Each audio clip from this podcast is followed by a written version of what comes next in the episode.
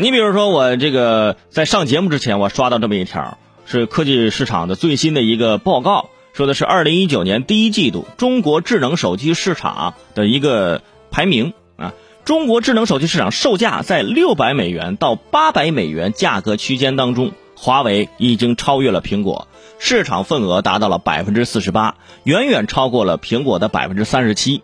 这是华为呃中国高端手机市场份额首次超越苹果，而且不少苹果的用户呢转投华为。说这个呢，并不是说你们必须用华为，咱不咱不绑架啊，只是说这个市场的数据实打实的在告诉各位，是吧？我们现在的手机。啊，技术上啊，各个方面的确啊还在赶超。你说现在有差距吧？哎，有些方面我们还有差距，不过没有关系，说明现在这个手机市场竞争的确非常激烈。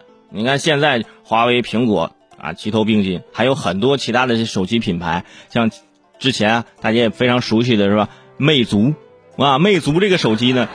这两天也登上了头条，不过呢不是很好的新闻啊，是个负面的。说前两天呢，这个四川省南充市的何女士就反映，说母亲啊发现父亲晕倒之后，用自己的魅族品牌的手机拨打幺二零电话近半个小时，无法拨出，手机提示您的号码没有开通这项业务，事后即使更换电话卡也无法拨通电话。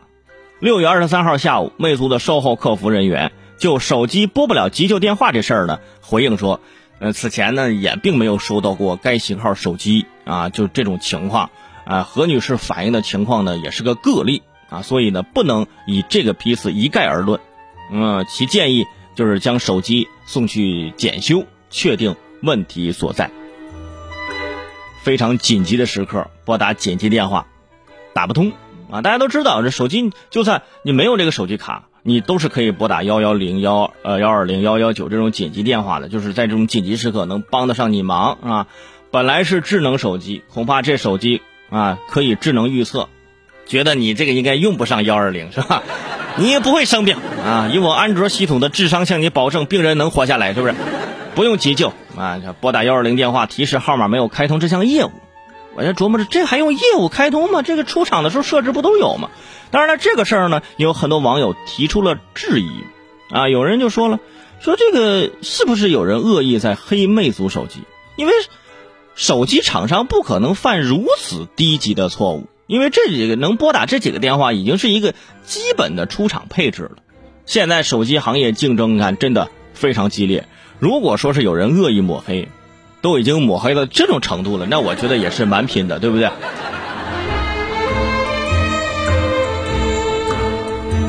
但是说到这儿啊，那些手机是用魅族的朋友，咱也不要轻易尝试啊！